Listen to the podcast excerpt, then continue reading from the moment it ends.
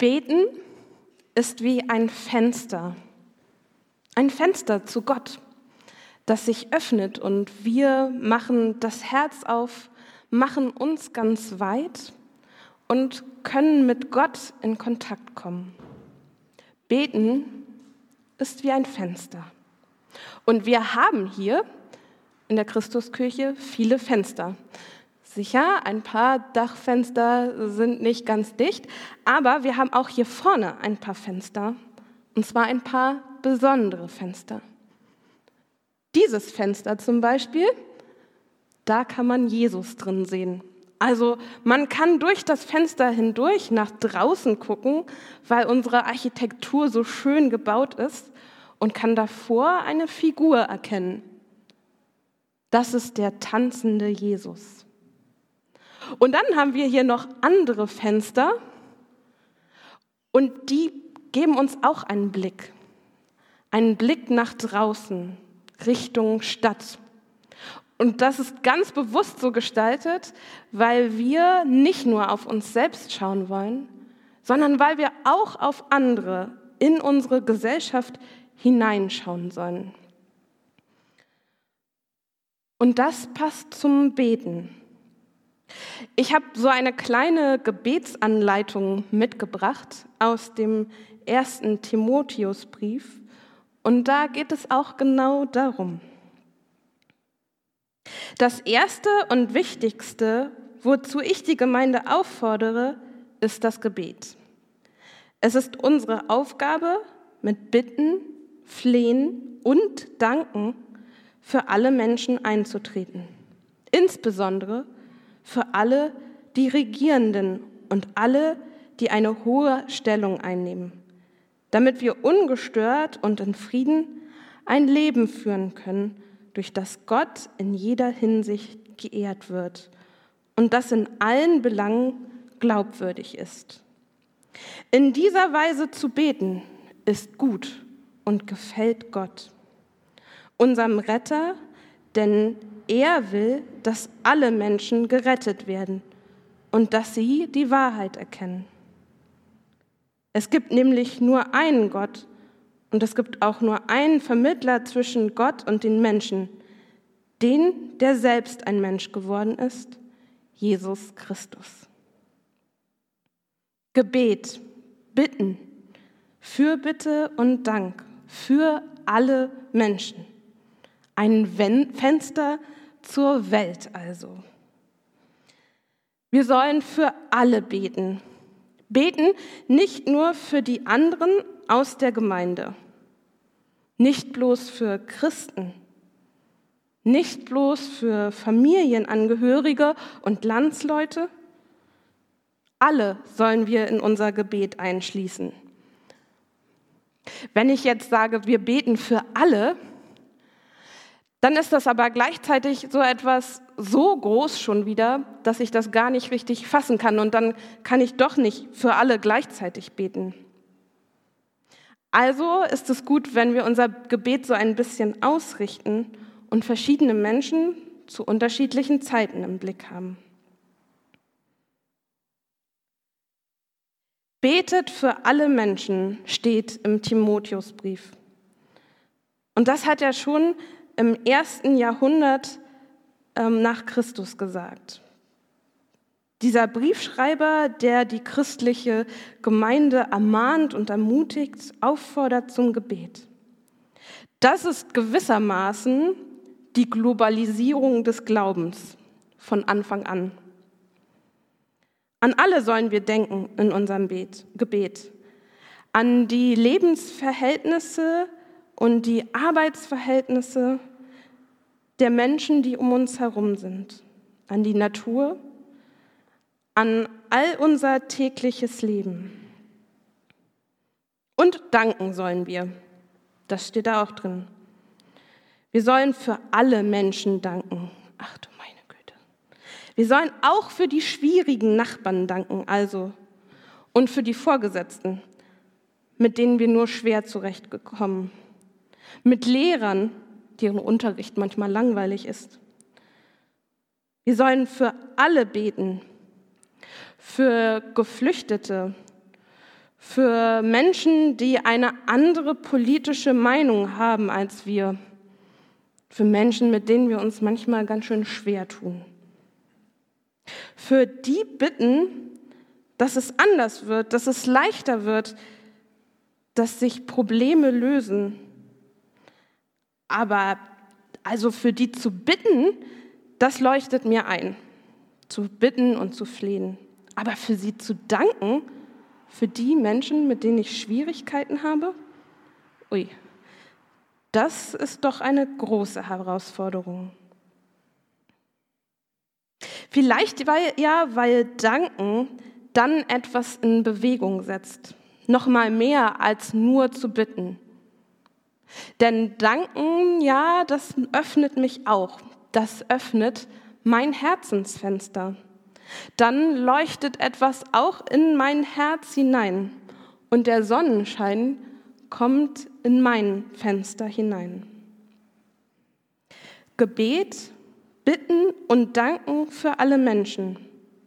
Das bricht die Gruppeninteressen auf.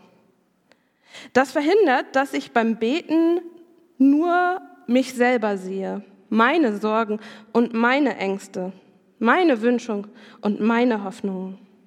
Beten für alle Menschen. Denn Gott will, dass allen Menschen geholfen wird. Allen. Das schreibt einer an die ersten Christen, die damals in einer multikulturellen und multireligiösen Umwelt leben. Christen, die damals in einer Minderheit waren und die sich ständig dem Druck anderer Menschen ausgesetzt gefühlt haben. Menschen, die also eher in einer schwierigen Position waren. Und gerade sie, so schreibt der Timotheusbrief, aber so schreibt auch das Erste Testament im Buch Jeremia, sucht der Stadt Bestes und betet für sie. Und das hat Jeremia Menschen gesagt, die aus ihrem Feindesland vertrieben worden sind und nun in dieser neuen Stadt leben mussten. Auch sie in einer unterdrückten und schwierigen Situation. Wir befinden uns heute eigentlich in einer ganz angenehmen Position und oft in einer besseren Situation. Und trotzdem gilt auch das für uns.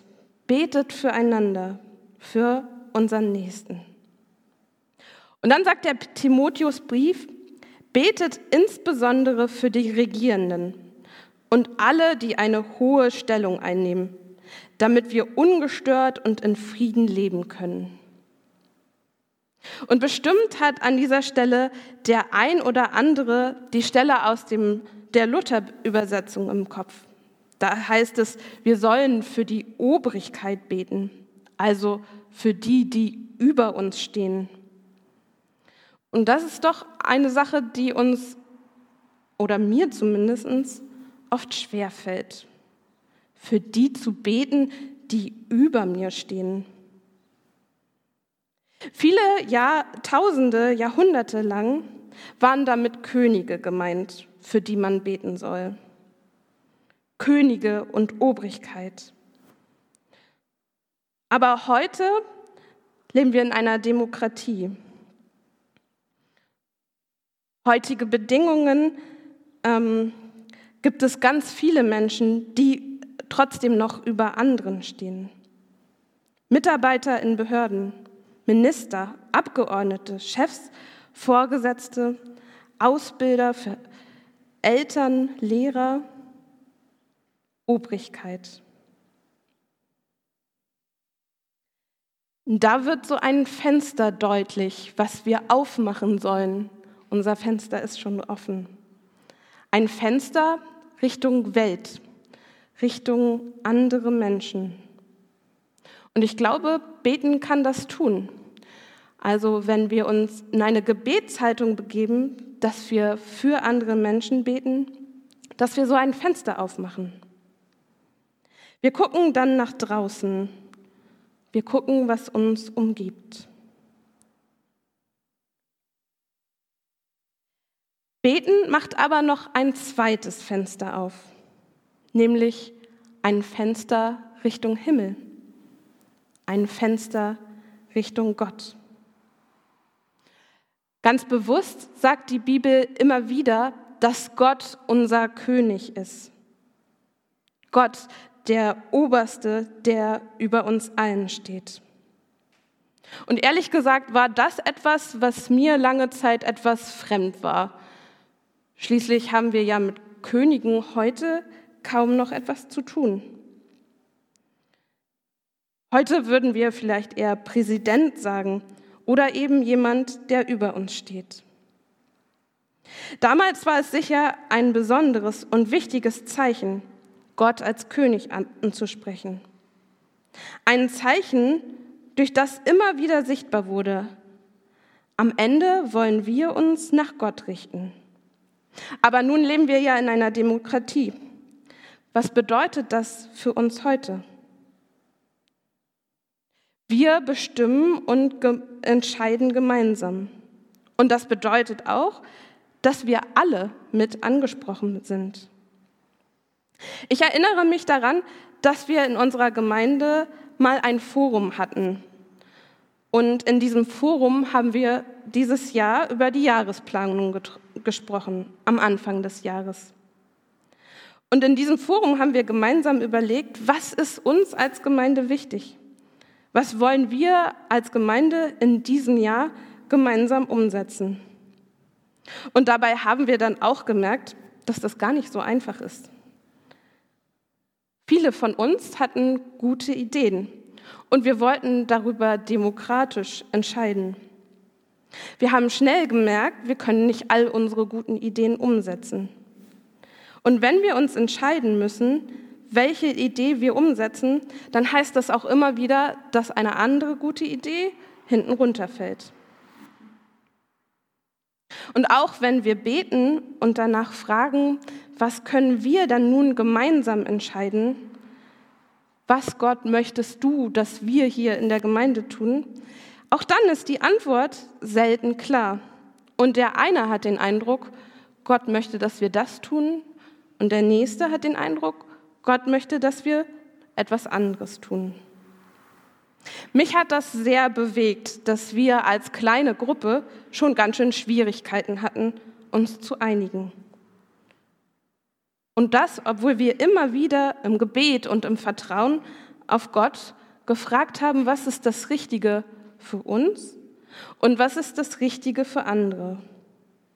Und nun haben wir eine Wahl vor uns in Deutschland, in Schleswig-Holstein besser gesagt. Und da merke ich, je mehr Leute beteiligt sind, umso schwieriger wird es.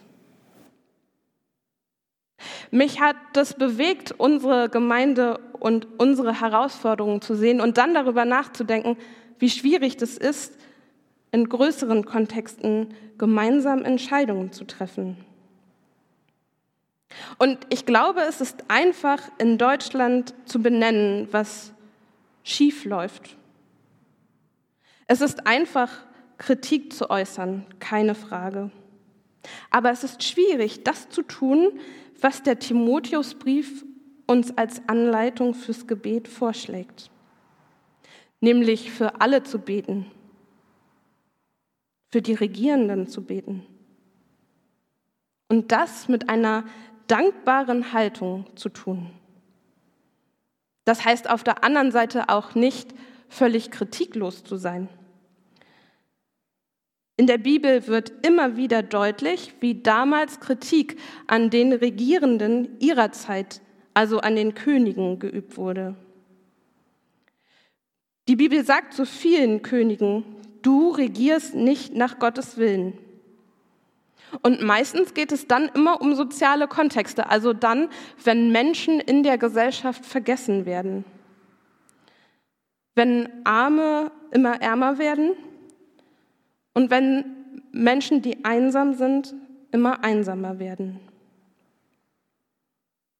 Also ich glaube, das ist beides wichtig. Kritik zu üben, aber dann auch uns bewusst zu machen, in einer Demokratie sind wir alle beteiligt. und wir alle haben Verantwortung. Und wenn es damals hieß, dass man Kritik am König äußert, heißt es heute, dass wir Kritik an uns allen äußern müssen, dass wir uns der Kritik Gottes auch stellen müssen. Und gleichzeitig, wenn wir für andere beten, es trotzdem immer wieder nach Gottes Willen zu tun. Also das Fenster zum Himmel zu öffnen gemeinsam zu beten und zu fragen, was will Gott in dieser Situation? Gott helfe uns dabei. Gott helfe uns, dieses Fenster zu öffnen, gemeinsam zu beten. Für uns, für unseren Nächsten, für unsere Stadt, für diese Wahl ja, und für alle Menschen, die um uns herum sind. Amen.